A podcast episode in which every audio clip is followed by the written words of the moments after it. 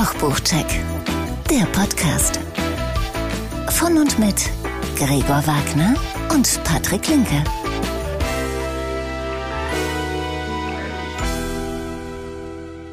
Mahlzeit. Mahlzeit Gregor. Hallo Patrick. Zusammen sind wir leidenschaftliche Hobbyköche, einer von uns passionierter Kochbuchsammler, der andere von uns der bessere Koch. Ja, ist klar. Wir stellen euch in jeder Folge zwei Kochbücher vor und unterhalten uns im Anschluss mit Menschen, die mit Kochbüchern zu tun haben, in welcher Rolle auch immer. Heute bei uns zu Gast Jan Philipp Berner vom Söllringhof auf Sylt. Check 1. Großartige Musik. Großartige Sprecherin, großartig. Hier ist alles großartig. ja, natürlich. Wo wir gerade bei großartig sind, was hast du denn mitgebracht? Ja, ob das großartig ist, äh, das werden wir später nochmal schauen. Ich habe mitgebracht Kitchen Impossible von Tim Melzer. Muss ich Tim Melzer vorstellen? Als, äh, Vielleicht ein wenig, so mit zwei Sätzen. okay. Äh, Tim Melzer ist wohl Deutschlands bekanntester TV-Koch. Ja, Ne? so. Erfolgreicher Gastronom und enfant terrible in der Medienlandschaft. Ne? Und macht halt die bekannte Fernsehsendung Kitchen Impossible auf Vox. Und, dazu gibt es jetzt dieses Buch. Genau, jetzt nach der sechsten Staffel mh, kam das Buch raus, lange erwartet von Fans.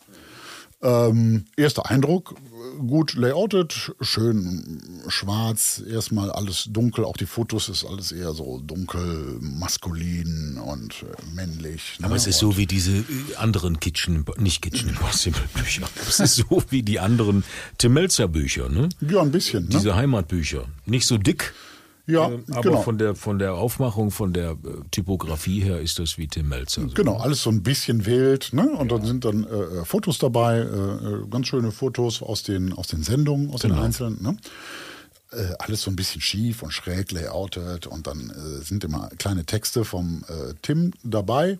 Ähm, nicht, nicht ganz so wild und schnodderig, wie er sonst spricht, so ein bisschen glatt gebügelter, ne? aber, ähm, aber ganz charmant. Ne? So, also und Layout ist, ist gut. Okay. So, finde ich, oder? Was sagst du? Du blätterst Ja, gerade find- durch. Ich finde es halt wie so ein Melzer-Buch. Es fehlen nur Milchreis. In, je, in den Heimatbüchern ist ja immer Tim Melzers Milchreis drin. Ich denke mal, das ist so, ja, ja. Ja, Macht mich jetzt, mich persönlich machen diese Bücher jetzt nicht so an, weil das jetzt so, weiß nicht, das ist so, ja. Sie sehen ein bisschen, ein bisschen aus, äh, eher wie eine Illustrierte, denn Ja. wie ein, äh, ein Kochbuch, was Genau. man äh, äh, lange Jahre im Schrank hat und wieder hervorholt. Ne? So Ganz ein genau. bisschen, äh, bisschen mh, wie eine illustrierte Layout. Ist auch schwierig, da jetzt was zu finden. Also zu sagen, so, ich gehe jetzt das, aber das Ja. liegt ja an der Sendung. Das ist ja ein Buch. Genau, so, genau. Also erstmal. Das ist also äh, ein Buch zur Sendung und äh, da schicken sich ja gegenseitig Köche durch die ganze Welt und die müssen dort ein Gericht nachkochen, irgendwo in einer Originallocation. Ähm, und das sind jetzt Rezepte aus verschiedenen Orten dieser Welt. Ähm, es ist auch so strukturiert. Es fängt an mit Europa, äh, die einzelnen Länder von Europa. Ähm, du hast gerade offen, was ist da? Deutschland sowieso, Spanien, Griechenland, Portugal. Portugal, Deutschland, was weiß ich, Österreich, genau. Frankreich, ja, ja. Genau. Danach gibt es noch ein Kapitel ähm, Afrika? Afrika, ein, Paket, äh, ein Kapitel Amerika Mhm. und äh, was haben wir noch? Was kommt denn aus Afrika? Komm. Ja, äh, ja, ja, Afrika ist tatsächlich, es gibt ein Kapitel Afrika und es gibt genau kein Rezept. Keins? in Afrika. Ach, nee, okay. nee, nee. Okay. Leider nein. Das finde ich ein bisschen schade. Aber kommen wir jetzt mal zu den Rezepten. Ja. Mhm. Ne? Es sind äh, 46 Rezepte. Sind natürlich bei weitem nicht alle, die in der äh, Sendung vorkamen, weil wenn man rechnet, sechs Staffeln, äh, acht Sendungen mit jeweils Müssten mehr sein. vier Rezepte, ja ja. es müssten viel mehr sein. Es ist also eine Auswahl. Mhm. So, Ist das eine gelungene Auswahl? ja, also, es ist, mh, wie ich finde, doch sehr ein bisschen gewöhnlich. Also wir haben jetzt für Deutschland haben wir Königsberger Klopse, für England haben wir Fish and Chips, für Frankreich haben wir ein Bœuf Bourguignon, Ach, verrückt. für Österreich haben wir ein Wiener Schnitzel. richtig. Oh, verrückt. Oh, Mensch, das ist aber süß. So, ja. das ist alles so ein Peru? bisschen. Äh, Peru? Pe- ja, Peru. Ah, das ist eh noch. Meerschweinchen? Mm, Nee, Ceviche. Meerschweinchen nicht. Nein, nein, nein. Ceviche. Ach, genau. guck. Peru, das ist leider auch Amerika, ist ein Kapitel. Ja. Da gehört äh, tatsächlich, also im Vorwort sieht man auch in Texten, da gehört Kanada dazu, da gehört die USA dazu und Mittel- und Südamerika. Alles ein Kapitel, aber leider nur ein Rezept und dann äh, Ceviche. So, das bedeutet, mh, wenn ich äh, eh schon vielleicht zwei, drei Kochbücher habe, äh, als Kochbuch brauche ich das nicht unbedingt, weil Wiener Schnitzel oder ähm, das habe ich schon Königsberger. Klopse? Ja, das habe ich eigentlich schon äh, woanders stehen. Und da ist jetzt nie so ein besonderer äh, Twist dabei. Es ist eher so ein bisschen runtergedampft sogar. Zum Beispiel in Österreich gibt es auch den Apfelstrudel. Ja.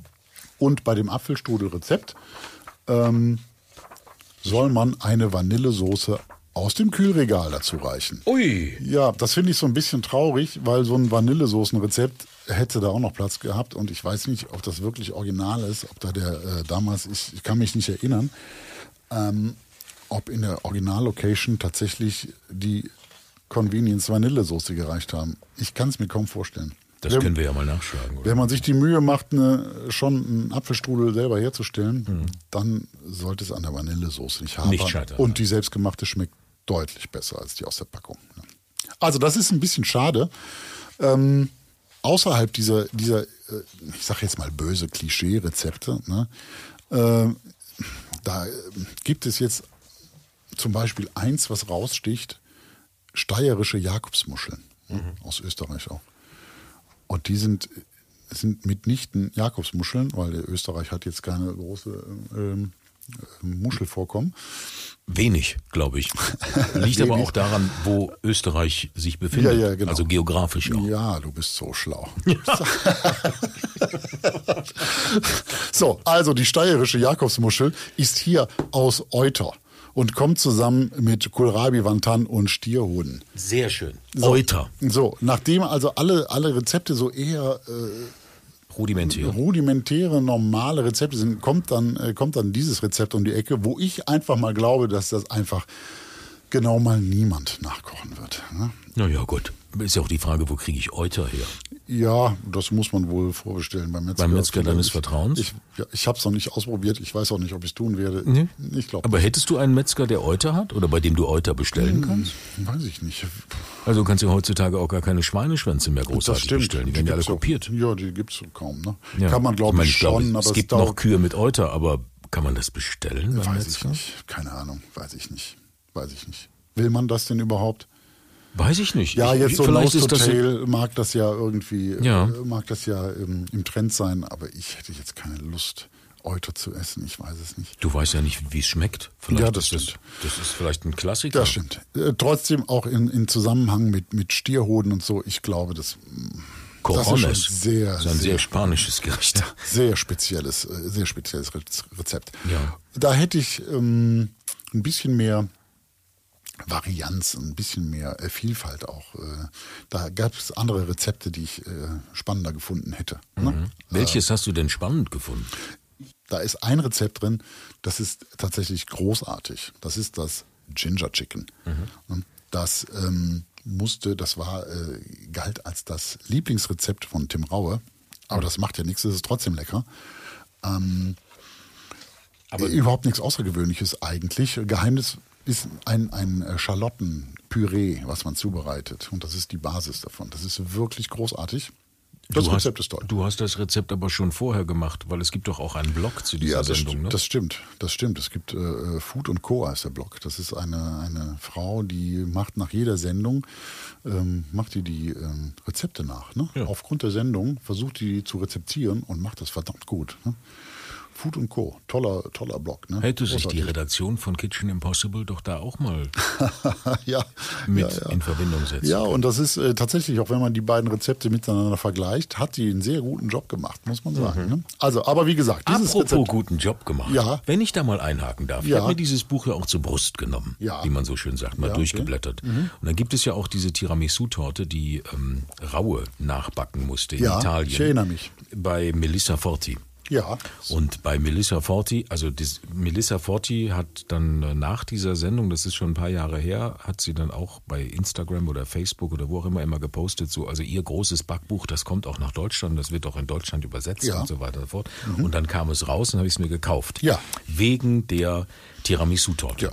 So. Wegen der hast du das gekauft? Ich habe das tatsächlich, weil ich die Tiramisu-Torte, so wie sie da stand, mit den Bildern, wie sie sie gebackt hat, nicht wie Tim Raue sie gebackt hat. Mit Tim Raue ging das ja komplett weg. Ja, so. ich, äh, ja. Ähm, aber so wie sie das gebackt hat, gebacken, gebacken, ge- ge- Geba- ge- gebacken. gebacken. ne?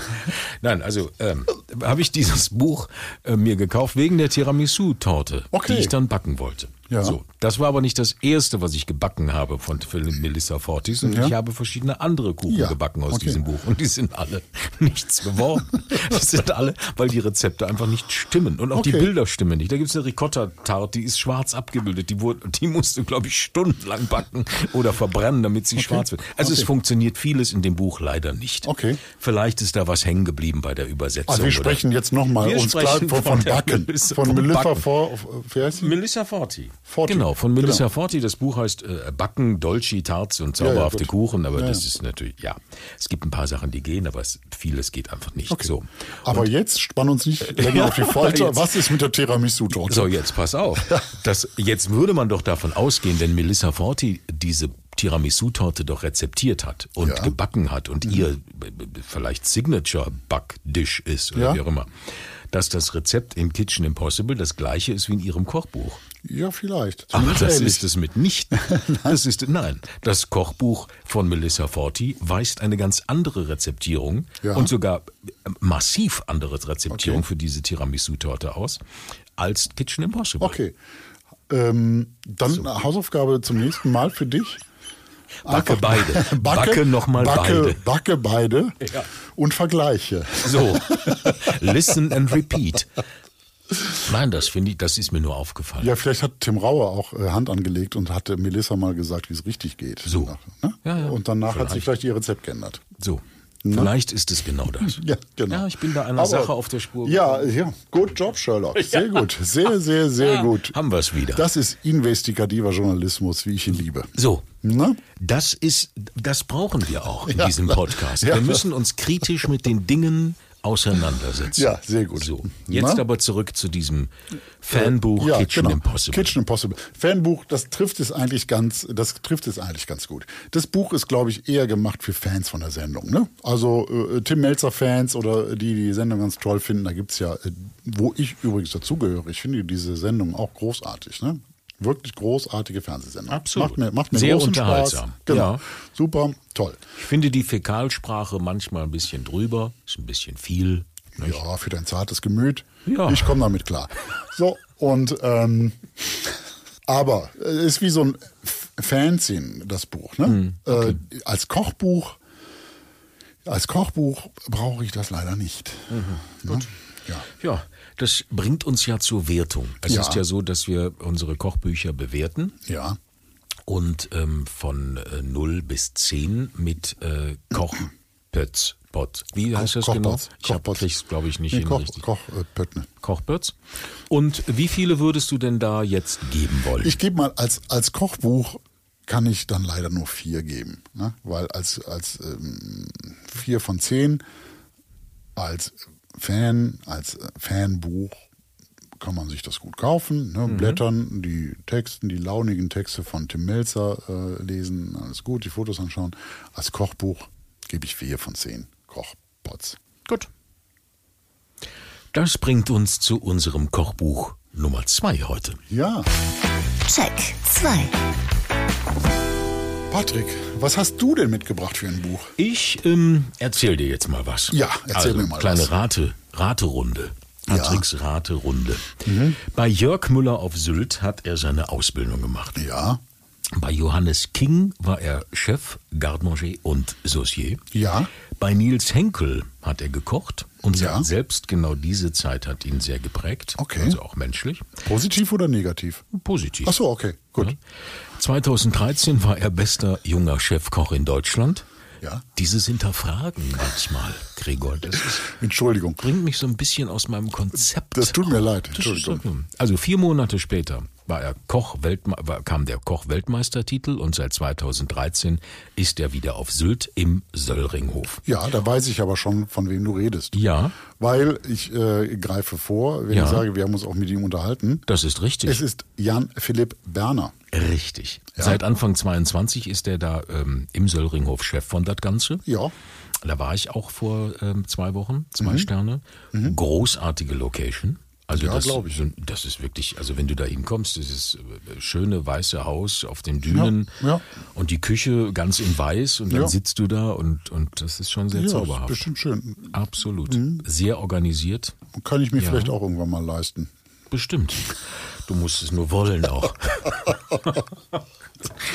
so, und vor uns haben wir sein, ähm, wie er sagt, äh, selbst sagt, sein bestes Kochbuch. Aber er hat doch nur eins bisher. Ja, ne? genau. Denn darin Ach so. steht alles, was er kann, nicht mehr und nicht weniger. Okay. Es ist ähm, in den Sylter Farben gehalten oder in diesen Aber Meerfarben. sagt er jetzt mal, wie heißt es denn überhaupt? Achso, es heißt äh, Sylt, das Kochbuch. Ah, okay. Sylt, das Kochbuch Sylt, im Südwestverlag erschienen. Sylter Farben, also es ist blau, weiß, bisschen Silber. Mhm. Ganz, ganz toll gemacht. Dick, 430 Seiten und eigentlich, ich, nicht eigentlich. Ich, ich eigentlich, nehme es mal in die Hand. Nimm ja? du es mal in die Hand, das ist doch schwer. schwer. Oh, oh, ist das schwer, ein dickes, fettes Das Buch. ist wirklich schwer. Unglaublich schön. Ich würde sagen, ein, ein, ein Buch, das man durchaus haben sollte, wenn man, ähm, wenn man Fan der Pinzettenküche ist. Also das Ist das Pinzettenküche? Also ich würde sagen, Pinzettenküche, das ist so kleine Kräuterschnitzchen und Ja. hier ein bisschen Zwiebelchen, da einen kleinen Kartoffelschnitz anrichten, das ist äh, Pinzettenküche. Ja, gut. So. Und das auch nicht nur auf den ersten, sondern auch auf den zweiten Blick. Aber das ähm, tut dem Buch jetzt keinen Abbruch. Das Buch ist unterteilt in die Jahreszeiten. Ja. Frühling, Sommer, weißt du, so wie viel, es ist ja gerade hip. Herbst und Winter auch? Genau, auch das. Und dann wieder in Snack, eine kleine, kleine Amüs, Brot, nicht viel, Menü, au Schreck, dazu gleich mehr, Ja, also okay. Menüs. Okay. Petit Four, Praline, Sonntagsküche, das nicht viel und noch ein paar Zeilen über Sylt, dem Autor, die Küche etc. Ja, Das alles eher mehr äh, Fisch und äh, so als fleischlastig. Ja, das ist aber auch bei einer Insel. Sollte man so sagen. Ja. ne? Gibt ja wenig. Äh so, eines gleich vorweg. Aufmachung top. Ja, Siehst super. du ja. Fotos, Fotoauswahl. Super, auch äh, angerichtet. Absolut. Hammer angerichtet. Haptisch und von der Größe ist dieses Buch erstmal eine Wucht, eine Augenweide. Es macht Spaß, dieses Buch in die Hand zu nehmen. Es hat übrigens Lesebändchen. Ich liebe Lesebändchen. Jetzt weiß ich auch, wie die, äh, ist das die Fachsprache? Ich, Lesebändchen? nicht. ich glaube ja. Ich nenne sie Lesebändchen. Wenn, Mhm. wenn einer, äh, wenn es ein Fachtermini dafür Dann Termini, möge er uns Terminus bitte gibt, schreiben. Möge uns bitte schreiben. Vielleicht schreiben uns jetzt die ganzen Verlage, wie es richtig heißt. Ja. Lesebändchen. Das Wichtigste in dem Buch sind aber die Rezepte. Und Ja. da macht es gleich erstmal Aua, sage ich jetzt mal so. Schon beim ersten Rezept, schlag mal auf, Apfel, Sellerie, Verbene. Ja. Okay, das klingt ja erstmal das Einfach? einfach. Ja. Und aber wenn man dann sieht, wo ist es denn nach? Ist Ja, ja, vorne. Ja, vorne, vorne, vorne. Also wenn man es aufschlägt, das ist schon, oh, Ja, es ist wenig Zutaten, Ja. aber zwei Seiten. Äh, Wenig Zutaten, weil es ist Sellerie, Apfel und Verbene. Ja. Mehr ist es nicht, also viel mehr ist es nicht. Aber es ist sehr, sehr aufwendig. unfassbare Schichten geteilt. In wahnsinnig ja, ja. viele Schichten. Und Zehn, dann, zehn Schichten. so, es sieht zauberhaft aus, aber ich glaube, du brauchst Stunden. Und so geht es weiter in dem Buch. Spätestens, und das ist auch immer die größte Kritik von allen an diesem Buch gewesen, von wem auch immer, spätestens bei den Menüs, Ja. die kannst du auch gerne aufschlagen, möchte man das Buch eigentlich in die Tonne schmeißen. Wieso? Ja, wenn man oder zumindest zurücksenden. Warum? Weil die Menüs so zu Hause von einem Mann, Frau, Koch nicht zu bewerkstelligen sind. Das sage ich jetzt mal so. Also gut, dann wird es auch wieder einige geben, die sagen, na ja, da müssen wir nur ein bisschen ne, machen. Ja, aber es ist schon, das Ja, sagt Philipp, Jan-Philipp Berner sagt das auch im Interview später selber. Genau. Das ist so nicht zu schaffen. Dafür hat er auch eine riesen Kochcrew. Ja, er hat doch Außer zehn, man zehn Köche oder was ja, immer da steht. genau. Außer man schließt sich also ein, zwei Tage ein und macht nichts anderes. Aber, und wie gesagt, das sagt er ja selber, er hat seine Küchencrew. Das ist seine Küche, sein Werk. Und dieses Buch ist als Baukasten zu verstehen. So habe ich es auch verstanden. Jeder nimmt sich das raus, was er braucht oder ausprobieren will von diesen einzelnen Soßen und, und, und Dingen. Es muss ja nicht das ganze Menü sein. Jeder kann sich das rauspicken, was er gerade so möchte. Ja, ich glaube, das ist auch eine, ähm, ein, ein kulinarisches Niveau, das kann man als Laie eigentlich auch Naja, nicht bewerkstelligen. Ne? Also, Das kann man schon, wenn man sich Ja. Mühe gibt, doch, Ja. das kann man schon, aber ähm, Mühe gibt, aber auch mühsam. Nichts für, äh, ich komme heute Abend nach Hause von der Arbeit, 17, 18 Uhr, stelle mich jetzt in die Küche und jetzt wird gekocht. Dafür gibt es andere Kochbücher. Ja, das stimmt. Das ist eins, das nimmst du am Wochenende, ich sag mal, Samstag kommen die Gäste, dann nimmst du das Freitag in die Hand, guckst mal, was du daraus machen möchtest, gehst einkaufen und fängst am Freitagnachmittag schon mal an vorzubereiten wenn das reicht. wenn das reicht und wenn du die Zutaten alle am Freitagnachmittag bekommst. Wie ist das überhaupt mit den Zutaten? Ist das viel Sylt-spezifisches dabei oder Ja, äh, kann man das? absolut. Deswegen heißt es Sylt das Kochbuch. Es sind viele Sylter Kräuter. Es ist natürlich sind es auch Sylter Austern. Es sind Sylter Muscheln und es ist das Salzwiesenlamm. Gut. Das sind Klassiker. Aber, aber das könnte man ja auch gegen einen Neuseeland-Lamm austauschen aus dem Absolut. Supermarkt. Das könnte man auch gegen Austern aus Frankreich austauschen oder. Das ist absolut Ja, richtig. Man okay. Mhm. muss nur wissen, wie. So, das ist wie den Wermut aus Sylt, den kann man ja auch mit verschiedenen anderen Dingen. Also das muss jeder hinbekommen. Gut. Wenn man das also erstmal verstanden hat, dieses Ja. Baukastenprinzip, dann ist das ein sehr gutes Buch. Die Rezepte haben alle eine Leichtigkeit. Leichtigkeit von, von den Geschmäckern, von den Ah, Aromen her. nicht, geschmacklich. nicht, nicht handwerklich. handwerklich. Nein. Geschmacklich hat es eine Leichtigkeit, weil es auf den Punkt ist, weil es Aromen, weil es nicht verspielt ist, sondern es ist einfach ein Dill bleibt Dill. Ja. Äh, Also klare, pure klare, Aromen und pure äh, mhm. Aromen, ähm, die da ähm, sind vom Meer und Sylt geprägt. Es gibt, ähm, das hatten wir mit den Zutaten, es gibt eigentlich keine Zutaten, die du nicht im Supermarkt oder im Feinkostmarkt bekommst. Okay. Außer, wie gesagt, diese Sylter Originale. Ne? Ja. Die kann man ja dann ähm, austauschen. Alles ähm, und wirklich alles in den Rezepten, das ist ja wichtig, ähm, ist erklärt und funktioniert. Es ist wunderbar rezeptiert, zumindest die Dinge, die ich ausprobiert habe. Und das sagt er auch selber. Also ähm, die Portionsgrößen und die Rezeptierung variieren natürlich stark. Ähm, von für zwei Personen bis 30 Personen. Das muss man wissen. Ähm, wieso das so ist, wird er uns im Interview erklären. Genau. Ähm, weil man halt in der Küche nicht für zwei Personen kocht, sondern für einen Abendservice. Ja, Das und manche sich. Dinge kann man halt nicht für zwei Personen kochen. Ja, dieses Buch ähm, ist ein, ein nice to have, Ja, wenn man, wie gesagt, dieses Niveau möchte. ja. Vielleicht interessiert ja auch einige, was sie da gegessen haben und wo, Genau. wollen einfach nur nachlesen, wie sowas Ganz genau. wird. Dafür ist dieses Buch gedacht. Mhm. Es ist kein Buch, das ich mir jeden Tag aus dem Regal hole oder Mhm. wo ich jetzt mal mir eine Inspiration suche für den nächsten Abend. Das ist es nicht. Es ist eher etwas, ist ein Event-Kochbuch, wo ich sage, okay, jetzt kommen Freunde, bekannte, kochaffine Menschen vorbei, dann nehme ich mir das zur Brust. Okay. Es sind ein paar Rezepte drin, die ich klasse finde. Das, das ist entgegen dem, was ich gerade gesagt habe. Äh, dieses Muschel, ähm, Muscheleintopf mit Venusmuscheln ist großartig. Die Focaccia ist großartig. Mhm. Und die ist auch zu schnell zu Absolut, das okay, sind- das okay. sind schnelle Sachen. Also gibt es da auch ein paar Sachen, die man Absolut. so. das kann man Okay, machen. Ja. Der Rest bitte äh, mit ähm, ja. Bedacht. Mit Vorlauf. Vorlauf. mit Vorlauf, genau. So, Gibt es eine Wertung? Welche Wertung würdest du geben? ich würde diesem Kochbuch fünf Kochpots geben. Fünf von zehn. Ja. Das Warum liegt nicht so daran, wenig? dass das ein schlechtes Kochbuch Ja. ist. Das ist ein, ein sehr wertiges Kochbuch, aber auch ein sehr aufwendiges Kochbuch. Ja. Und ich finde ja, es gehört ins Regal, Ja. aber du ziehst es nicht jeden Tag raus. Und es ist sehr, sehr aufwendig. Ja, gut. Und das ist der Grund, warum ich sage, okay, das äh, sind fünf. Es Gut. ist auch kein Buch, wo ich immer wieder schmökern würde. Mhm. Okay. Weil das Niveau zu hoch ist. Absolut. Also für das Also tägliche du, Geschehen. du, du bewertest das äh, mittelmäßig, weil dir das Niveau zu hoch ist. Sehe ich das richtig, Patrick? Jetzt werden wir aber persönlich, Herr. Ich frag nur mal. Herr Wagner, ich finde, wir sollten jetzt wieder zum Sie übergehen. ja. Nein, Nein, also- ich erkläre dir jetzt warum. Ja, okay. Also, dieses Buch ist aufwendig. Ja. Ja. gut. Aber für mich ein gutes Kochbuch, das ich dann vielleicht mit zehn, wenn es das, wenn das noch zu, wenn es das Ja. gibt, dieses Kochbuch, Ja. was ich jetzt noch nicht kenne, ob wir ein Ja. Kochbuch mit zehn Pots bewerten, dann müsste das ein Kochbuch sein, das von den Rezepten, Rezeptierungen, von den, von den Fotos, von, von den Ideen, die da drin sind, dass das, das müsste ein Kochbuch sein, das ich sehr häufig in die Hand nehme Okay. und aus dem ich wahnsinnig viele Rezepte, nicht Über Jahre, alle, ne?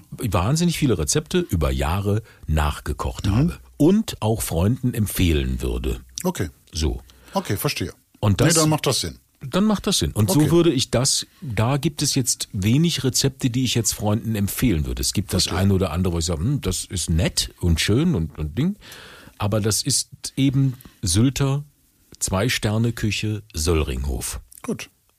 Fantastische Küche, möchte ich also, also möchte Mhm. ich nicht, äh, äh, wie gesagt, ich war ja da, es war großartig, möchte ich nicht missen, diese Erfahrung. Aber als Kochbuch ist das schon Okay. ein Hammer. Verstehe. Dann können wir uns doch jetzt unser Gespräch mit Jan Philipp Berner anhören. Das oder? sollten wir tun. Gut. Und? Das Interview. Moin. Moin, moin nach Sylt. Und ähm, herzlichen Glückwunsch äh, zu zwei Sterne. Jawohl, Dankeschön. Alle Jahre wieder wirklich spannend. Aufregend Ja. und wichtig fürs Haus. Absolut. Schön, dass das da- klappt. Ist das noch spannend? Ähm, naja, was heißt noch spannend? Es ist halt, ich weigere mich dagegen anzutun, das als selbstverständlich zu nehmen, weil es ja einfach äh, eine Wahnsinnsauszeichnung ist und vor allem eben auch ist es auch wichtig, dass wir das auch zelebrieren, weil es ist die Leistung vom aktuellen Team, nicht von denen, die es vor 18 Jahren gemacht haben. Das heißt, es ist auch, wenn man es schon in Anführungsstrichen regelmäßig hat, ist es, wir haben es auch jetzt wieder in Deutschland gesehen, es ist nicht selbstverständlich. Und dann ist es mir auch wichtig, dass wir auch unserer Mannschaft da auch die Anerkennung zugeben, äh, die sie auch verdient, weil es ist eben die aktuelle Truppe, die diese Wahnsinnsleistung vollbringt und nicht die in den vergangenen Jahren. Dass es darauf aufbaut, ist klar. Und ähm, nein, äh, aufgeregt nicht, weil ich weiß, was wir auch letztes Jahr gemacht haben, aber ähm, trotzdem ist es besonders auch und äh, Dankeschön. Ja. Und jetzt seit Januar auch noch die Leitung vom ganzen Hotel. Das ist eine Mammutaufgabe, oder? Also langweilig war mir in den letzten zehn Jahren schon nicht. Das muss ich sagen. Okay. Ich bin mir sicher, langweilig wird mir auch in den nächsten zehn Jahren nicht. Ähm, das ist äh, das, was ich suche. Das ist mein Antrieb. Das ist ja auch das, was die Vielfalt darstellt und auch was alles wahrscheinlich auch zusammenhält. Und äh, das sind einfach alles Dinge, ja, das macht einfach Riesenfreude. Ja, das muss man schon so sagen. Apropos Langeweile. Ich denke, in Corona-Zeiten war Ihnen überhaupt nicht langweilig. Sonst hätten Sie es nicht geschafft, so ein unfassbar großartiges Buch äh, herauszubringen. Ähm, Sylt, das Kochbuch. Das war vorher fertig. War das vorher schon fertig? Aber es hat den Anschein, Fast, als ja. hätten Sie äh, gefühlt ein Jahr Minimum dran gearbeitet.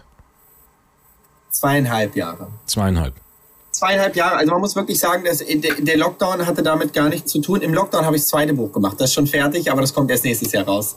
Ah, Ähm, ähm, es ist, nein, es ist wirklich, man muss sagen, das Buch, ich habe lange mich geweigert, ein Buch zu machen.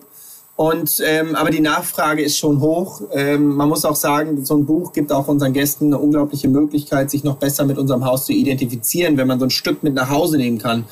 Ähm, von daher ist es auch wertvoll und wir haben natürlich, oder Herr King hat ja auch früher Bücher rausgebracht. Ich habe irgendwie an Büchern teilgenommen und man muss natürlich sagen, so ein Haus entwickelt sich immer weiter auch. Und innerhalb, das letzte Buch von Herrn King ist, glaube ich, zehn Jahre alt. Und wenn jemand in Söringhof jetzt das Buch mitnimmt, dann wird er nicht das sehen im Buch, was er im Söringhof erlebt. Und darum ist es auch wichtig, dass man sowas aktualisiert, weil sich natürlich auch der Zeitgeist, die Art und Weise, da, da verändert sich einfach viel. Und ähm, darum freue ich mich und mir war es auch wichtig, dass wir das eben auch so, muss man auch sagen, auch so, so günstig wie möglich machen, damit es so viele Menschen wie möglich sehen. Also ich weiß auch, dass das Buch fürs Doppelte hätte verkaufen können. Ähm, aber dann wäre es eben auch nicht in die Breite gegangen. Und letztendlich muss man ja auch sagen, ist ein Buch ja nicht zur Wei- Selbstbeweihräucherung, sondern ich wünsche mir, dass viele Menschen Freude am Kochen äh, wecken. Ich wünsche mir, dass viele Menschen vielleicht auch den Söringhof kennenlernen und sagen, Mensch, das ist doch spannend, vielleicht ähm, besuche ich den Söringhof mal, wenn ich das nächste Mal äh, auf die Insel komme. Also das sind ja eigentlich die Gründe, warum wir das machen. Und ähm, da haben wir eben dadurch, dass unsere Küche so stark von den Jahreszeiten geprägt ist, war halt insgesamt der, der Fotograf äh, zwölf Wochen insgesamt nur für das Buch da und ähm, jeweils eineinhalb Wochen in jeder Jahreszeit in allen zwei Jahren. Weil natürlich ist Murphys Gesetz ist, dass in den eineinhalb Wochen, wo er natürlich auf der Insel ist, was ja schon ein langer Zeitraum ist, ja, also das muss man ja erstmal bezahlen, ähm, natürlich nicht gerade Schnee ist im Winter, wir aber Schneebilder auch wollen. Ja, weil natürlich ähm, das Frühjahrskapitel. Es gibt Pflanzen, die wachsen am Anfang des Frühjahrs. Es gibt Pflanzen, die wachsen am Ende des Frühjahrs. Also du brauchst einfach zwei Jahre, um alles auch darzustellen.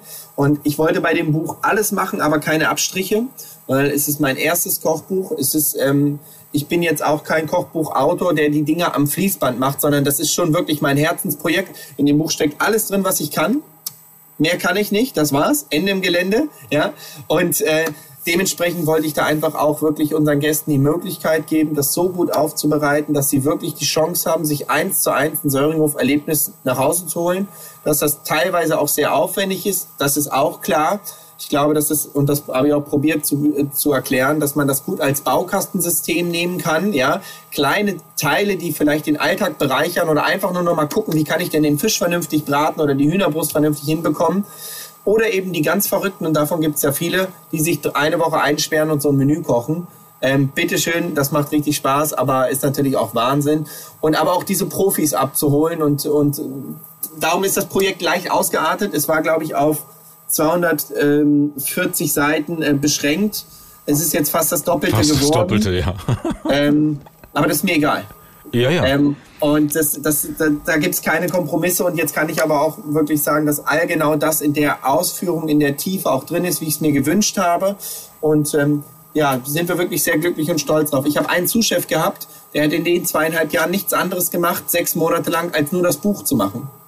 Weil wir haben die Gerichte sind ja nicht neu entwickelt, das aber ähm, wir kochen natürlich im Söllinghof nichts für vier Personen. Und man kann nicht alles einfach runterbrechen. Und ich kann auch nicht den Kipper, den ich, äh, wo ich die große Kalbschü ansetze, auf einmal auf vier Portionen runterrechnen. Weil man kann nicht zu Hause einen halben Kalbsknochen einen Tag auskochen, dann wieder einen halben Kalbsknochen auskochen. Also es funktioniert nicht. Das heißt, es gilt auch darum, die ganzen Rezepte eigentlich komplett neu zu machen, damit sie auch funktionell sind zu Hause.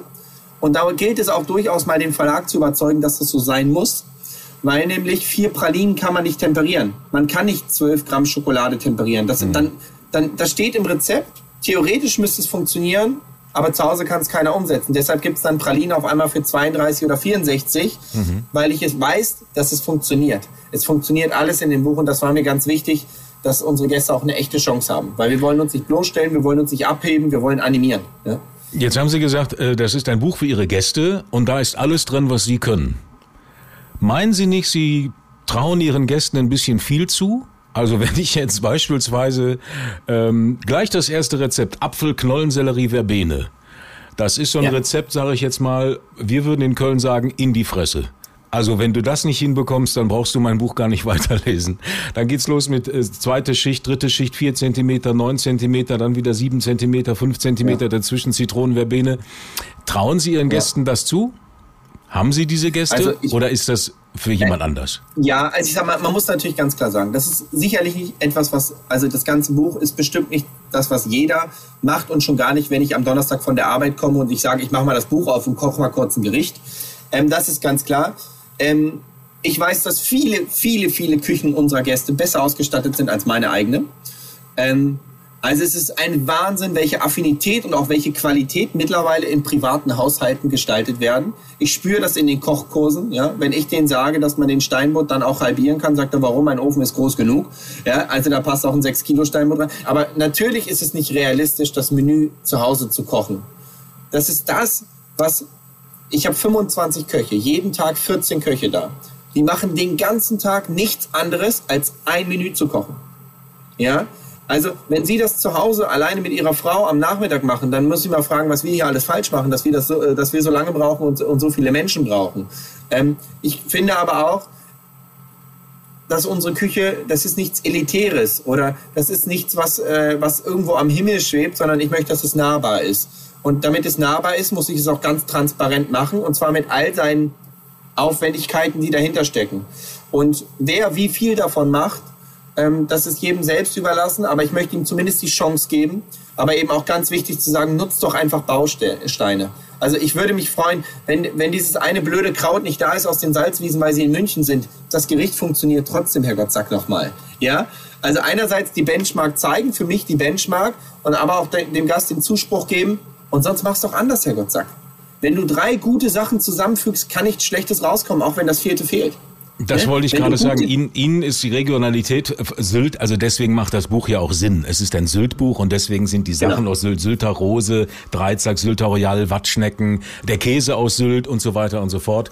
Ähm, das wollte ich gerade sagen. Ihnen ist wichtig, dass das im Buch ist, dass die Gäste oder die äh, Freunde dieses Kochbuchs wissen, das ist ein absolutes Sylt-Buch, aber alle Produkte, auch den Sylter Wermut, den ich jetzt als Sylt-Kenner jetzt noch gar nicht kenne. Ich glaube, es geht Ihnen darum zu zeigen, das ist ein Sylt-Buch, aber macht es auf eure Art und Weise.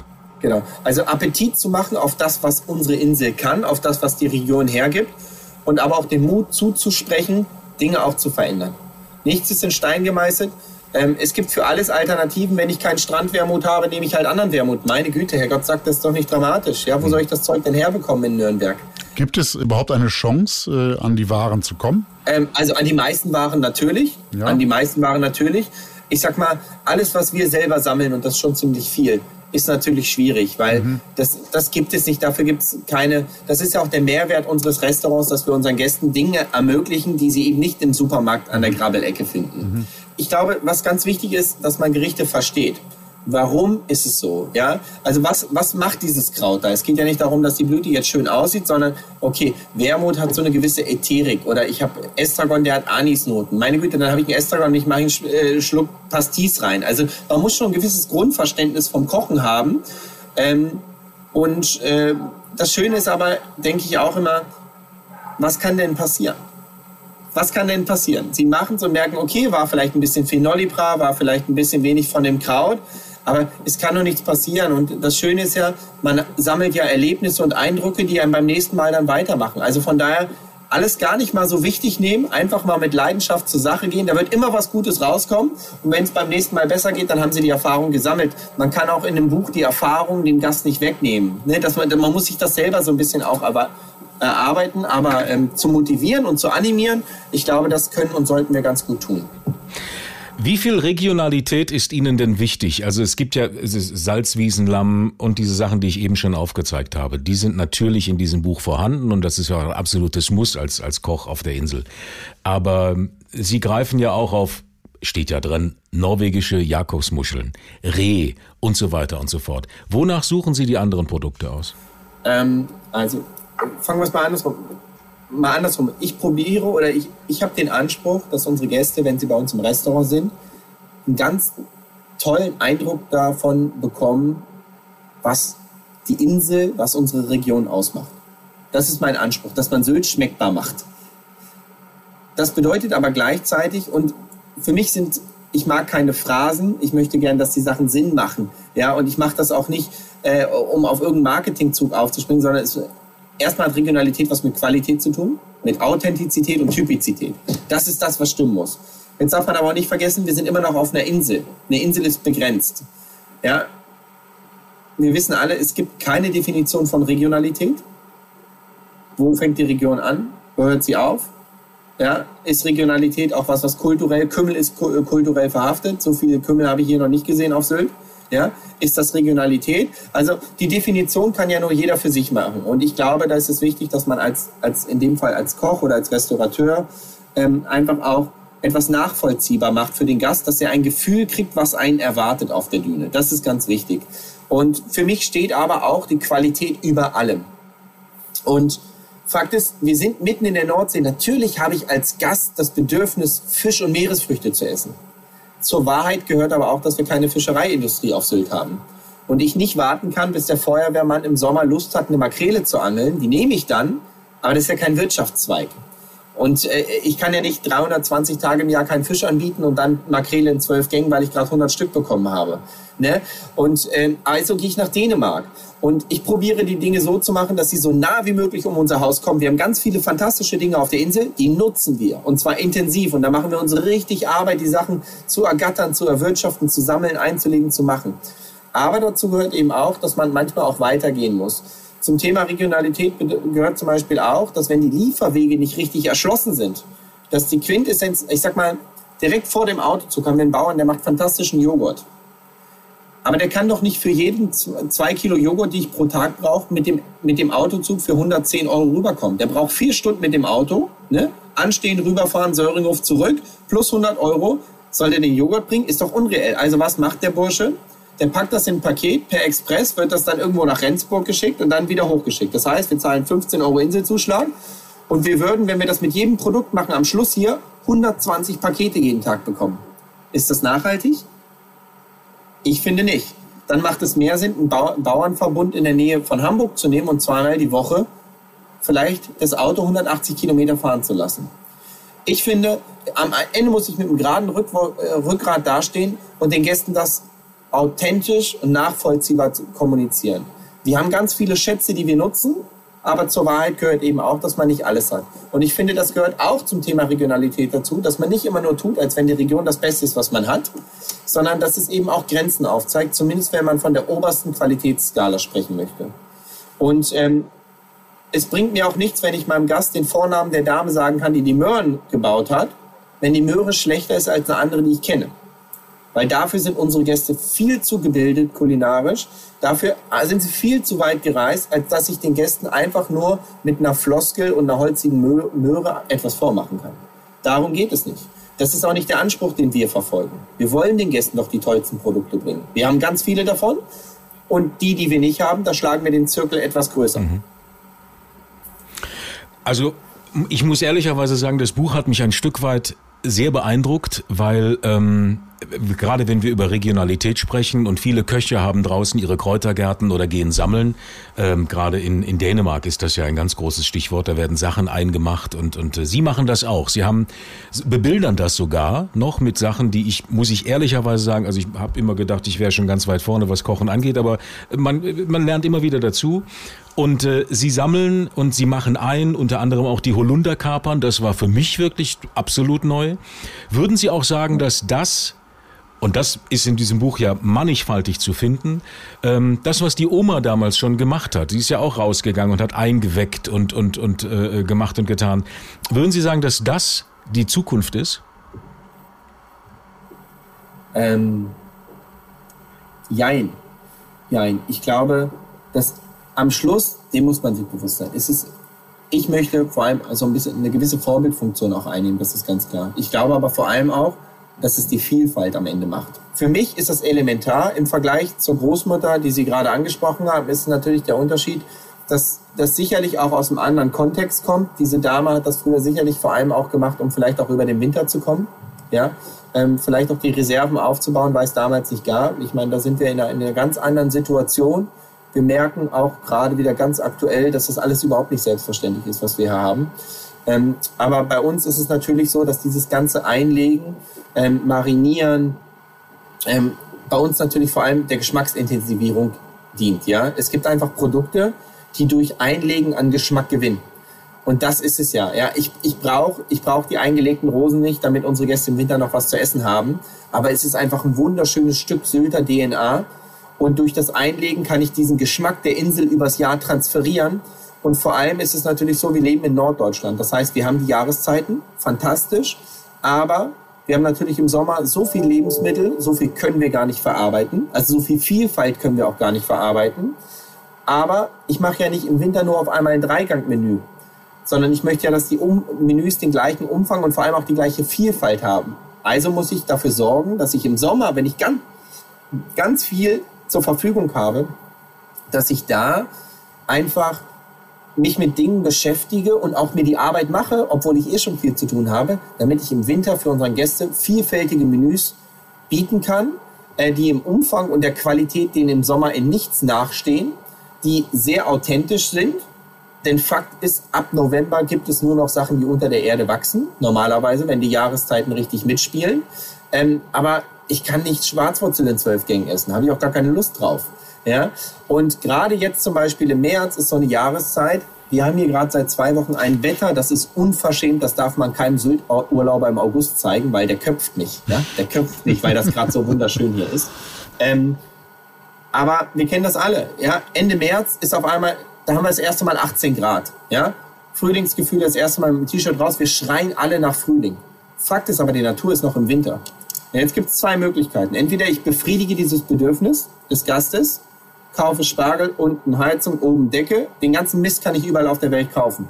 Aber ich möchte mir auch da treu bleiben. Das heißt, ich brauche volle Vorratskammern, eingelegtes Obst, mit denen ich dann leichte Menüs machen kann, wo ich diese Leichtigkeit, diese Frühlingsfrische authentisch meinen Gästen transportieren kann, ohne dass sie noch Grünkohl essen müssen. Ja, aber eben auch nicht mit irgendwelchen eingeflogenen, mittelmäßigen Produkten aus irgendwelchen Hybridstationen zusammenarbeiten muss. Ja? Aber die Hausaufgaben gilt es natürlich zu tun. Absolut.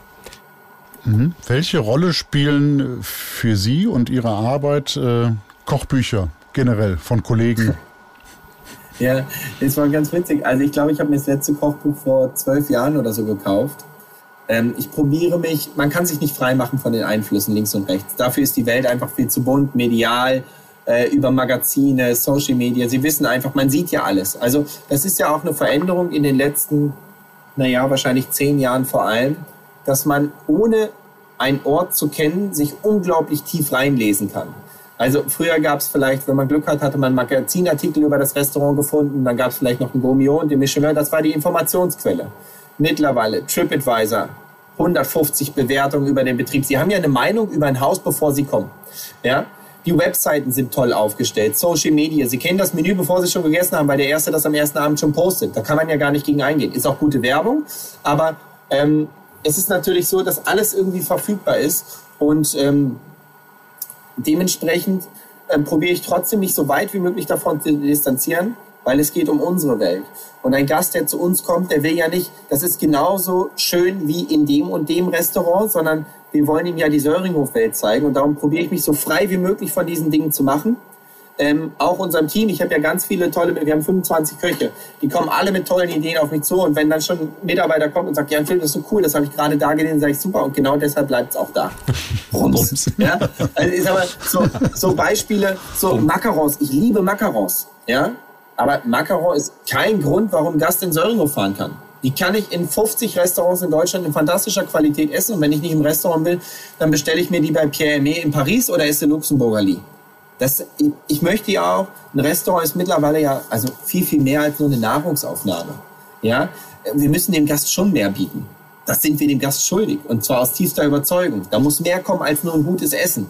Ja, und dementsprechend gilt es natürlich auch, den Gästen Dinge zu bieten, die ähm, schon besonders sind, ja, weil sie sie nicht überall erleben. Das ist eine Handschrift, das ist vielleicht auch eine Produktvielfalt, eine Produktqualität, eine Zusammenstellung auch, die dem Gast einen Mehrwert bieten kann. Und äh, da muss man sich auch distanzieren und das ist auch die Gratwanderung, etwas dann sehr individuell gestalten zu wollen. Aber am Ende muss es immer noch fantastisch sein. Also nicht nur irgendeine Wurzel auszugraben, weil sie keine Sau kennt, ja, sondern eben auch, es muss auch eine bessere Wurzel sein, ja. Und da muss man sich einfach so, ja, muss man sein eigenes Mittelmaß dann auch finden. Und äh, der Einzige, der einem Recht oder Unrecht gibt, ist der Gast. Das stimmt. Ja, also ich habe keine Fragen mehr. Das war ein sehr, sehr aufschlussreiches und sehr, sehr, sehr, sehr schönes Gespräch mit Ja, Ihnen, Herr Werner. Vielen Dank. Ja, vielen Dank für das Feedback. Ja. Siehst du, er fasst es zusammen, was ich gemeint und gedacht habe. Das Kochbuch Sylt ist nämlich die Söllrenhofwelt. Ach so. So, jetzt hast Ja. du es verstanden. Ja, so allmählich komme ich dahinter. Jetzt ja. fühlst du, was ich denke. ja, ja, ja, ja. Ich Apropos- fühle ich fühl die zwei Sterne. Ab, ja. ja. apropos fühlen und, und hören. Äh, der Ton, er saß in seinem Computerzimmerchen. Ja, das war ein bisschen, bisschen Suboptimal. Äh, suboptimal. Aber es ist doch schön, dass wir, dran. ist doch schön, dass wir die Menschen äh, da aufnehmen, wo sie sind. Wir holen die Menschen da ab, wo sie stehen. Verrückte Ja, so ist das. Das war's für dieses Mal. Alle Links zur Folge findet ihr in den Show Notes und unter kochbuchcheck.de. Da auch ein paar Rezepte aus den Büchern, die wir vorgestellt haben. Auf ähm, Insta und Facebook findet man uns auch unter Kochbuchcheck und wir freuen uns natürlich wie immer über eure Nachrichten. Sagen Tschüss, Ciao Servus. und goodbye. Und immer lecker bleiben. So. So, da gehen wir mal her, machen wir Platz da, ja, weg vom Tisch, ja. Das ist ja hier der Podcast Kochbuch-Check, oder? Da habe ich jetzt mal was richtig Gutes für euch mitgebracht. Ein Kochbuch, ja. Ist das was? Mm. Aufgepasst. Da, der große Lava, meine Heimatküche. Ist das was? Ja, da habt ihr alles drin, ja. Das könnt ihr mal besprechen, ja. Teller, großer Tafelspitz, steirischer Gaspreisgnocchi, Wiener Erdäpfel, Spinatstampf, gebackener Muschtknödel mit Baronen Massakerschaum und, und, und, ja. Waldschwein, Morchelspaghetti und Salzburger heißgeschleuderten Kürbisöl. Ist das was? Hm? Ist das was, frage ich, ja. Lecker, oder? Gut, äh, nicht. Nicht. Ja, dann packen wir es wieder ein, oder? Ja. So, Freunde, ja, dann hören wir uns das nächste Mal wieder. Oder eben auf kochbuchcheck.de. Okay. Ja. Tschüss.